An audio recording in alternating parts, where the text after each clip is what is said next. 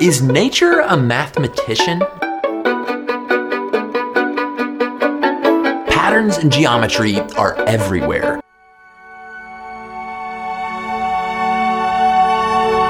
¿Qué forma tiene la vida? El mundo es un lugar extraño lleno de belleza que abruma. ¿Por qué existe la vida y qué significa que exista? Hacerse este tipo de preguntas conduce sin duda a un tipo de locura que es poco recomendable. La vida en la Tierra se basa en su mayor parte en la armonía. Esa armonía en muchos casos está creada por la simetría. De hecho, la simetría es un componente fundamental de los seres vivos y se manifiesta de maneras muy diversas. Si miramos con atención a las plantas o los animales, vamos a advertir que existen tres tipos de simetrías en la naturaleza. Simetrías radiales, simetrías esféricas y simetrías bilaterales. Cuidado, cuidado. Lo que usted va a escuchar a continuación involucra conceptos de la biología que jamás fueron expuestos en un programa de radio. Los organismos con simetría radial se parecen a una tarta. No tienen lados distinguibles por un eje que separa izquierda y derecha, pero sí suelen tener una parte superior y una parte inferior. Organismos que pueden ser divididos en cuatro partes iguales, por ejemplo las medusas. Nadie sabe exactamente a qué esperan. Pueden permanecer latentes años, pero este verano millones de pólipos han brotado todos a la vez. Con forma de segmentos y parte superior móvil.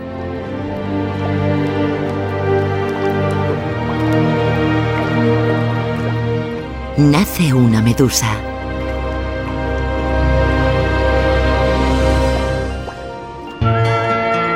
En las plantas también son muy frecuentes las simetrías radiales perceptibles, por ejemplo, en muchas flores y varios frutos. Un caso es lo que se llama simetría pentagonal. Si cortamos una manzana en dos partes iguales de manera horizontal nos vamos a encontrar con este tipo de simetría. Está casi cortada ¿eh? la manzana. Falta el último toquecito. Está. Adelante, viejo. ¿Qué tal? ¿Te gustó? Siempre se tiene fe. Vamos. Esta parte pesa. No toques, no toques el mostrador. No, no, quédate acá, pero sin tocar el mostrador porque alteras el, el peso. 122, 2. Y esta otra,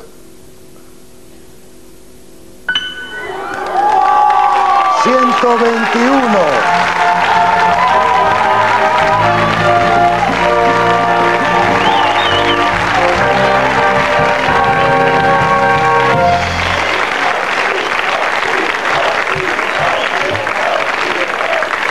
...1,2 la diferencia. Primer lugar del cuadro de honor, Roberto.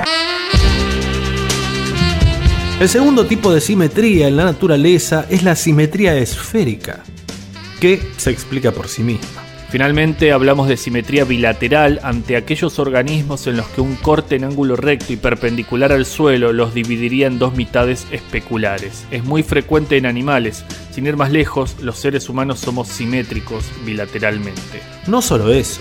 Según muchos estudios científicos, la simetría es un elemento fundamental al momento de enamorarnos.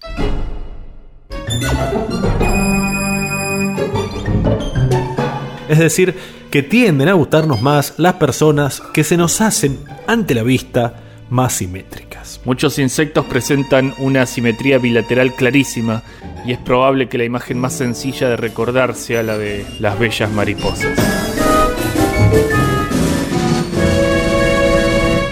Las mariposas más fascinantes del mundo.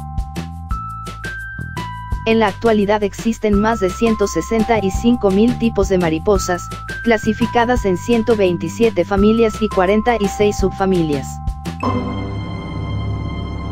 Estos tres tipos de simetría, si bien son los más frecuentes, no son los únicos. Por ejemplo, se pueden encontrar variantes como la simetría birradial, que combina la simetría radial con la bilateral. Un ejemplo son los xenóforos, animales marinos que forman buena parte del plancton. También hay animales que no tienen ningún tipo de simetría, como las esponjas. Circunstancia esta, la de no tener condiciones simétricas, que no se respeta en la famosa serie animada. ¿Están listos, chicos? Sí, capitán, estamos listos. ¡No los escucho! Sí, capitán, estamos listos. Uh, vive en una piña debajo del mar. ¡Bob Cuerpo absorbe y sin estallar. ¡Bob Esponja! El mejor amigo que podrías desear. ¡Bob Esponja! Y como a un pez no es fácil flotar. ¡Bob Esponja! ¡Todos! ¡Bob Esponja! ¡Bob Esponja! ¡Bob Esponja! ¡Él es Bob Esponja! ¡Bob Esponja!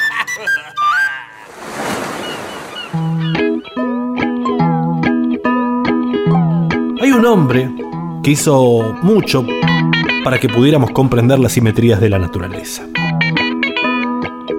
Y toda esta introducción fue para contar su historia. Se llama Darcy Wentworth Thompson.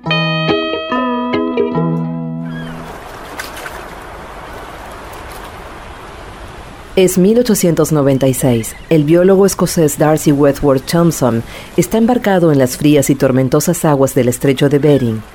La expedición, apoyada por el gobierno británico, busca recolectar materiales para sus investigaciones. Pero, ¿qué investiga el profesor Thompson? Todo. Busca investigar todo. Darcy dio clases durante 64 años en la misma universidad, récord que todavía conserva. De los cientos de alumnos que tuvo en todo ese tiempo, la gran mayoría lo recuerda, sobre todo, como un recolector de todo lo que sobra.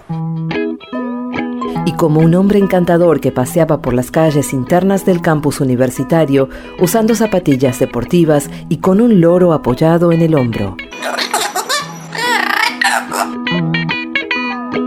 Darcy creía que en la enseñanza de la biología los principios generales lo son todo y los detalles menores, nada.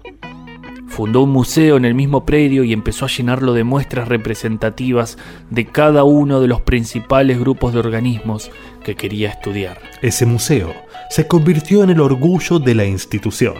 Con el tiempo, Darcy construiría un museo con tal riqueza de materiales que pocas universidades de Gran Bretaña podrían rivalizar con él. En 1903, Darcy hizo el siguiente recuento.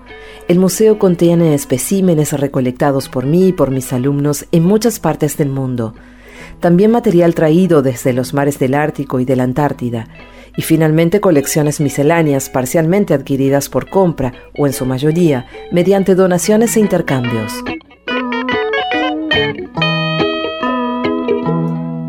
Mientras tanto, Thompson escribía el que sería un libro aclamado internacionalmente sobre el crecimiento y la forma.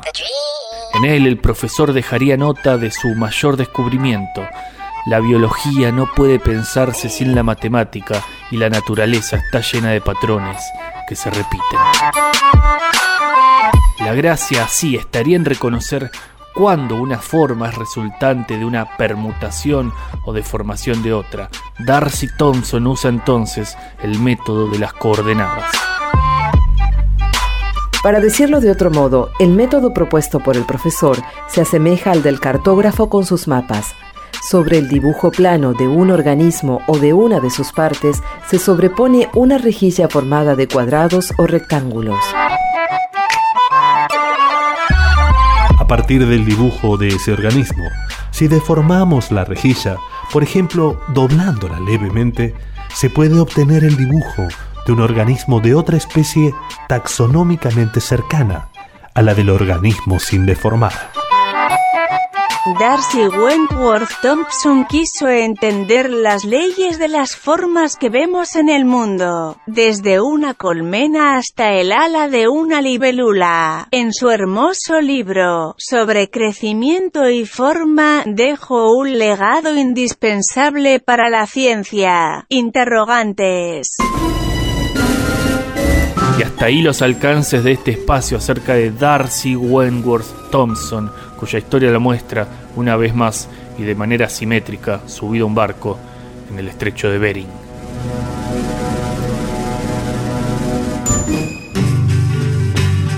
Here I stand, head in hand, turn my face to the wall. If she's gone, I can't go on, feeling two foot small. Everywhere people stare, each and every day. I can see them laugh at me, and I hear them say. You know, I went through your... He leído tu maravilloso libro sobre simetría. Hey, you've got to hide your love away.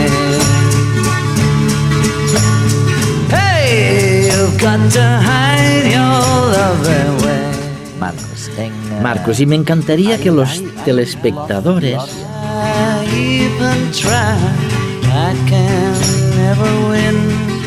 sintieran lo mismo que sentí yo durante las primeras páginas.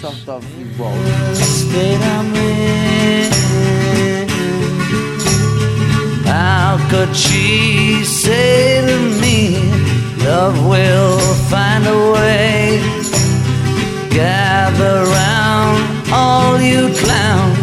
let me hear you say.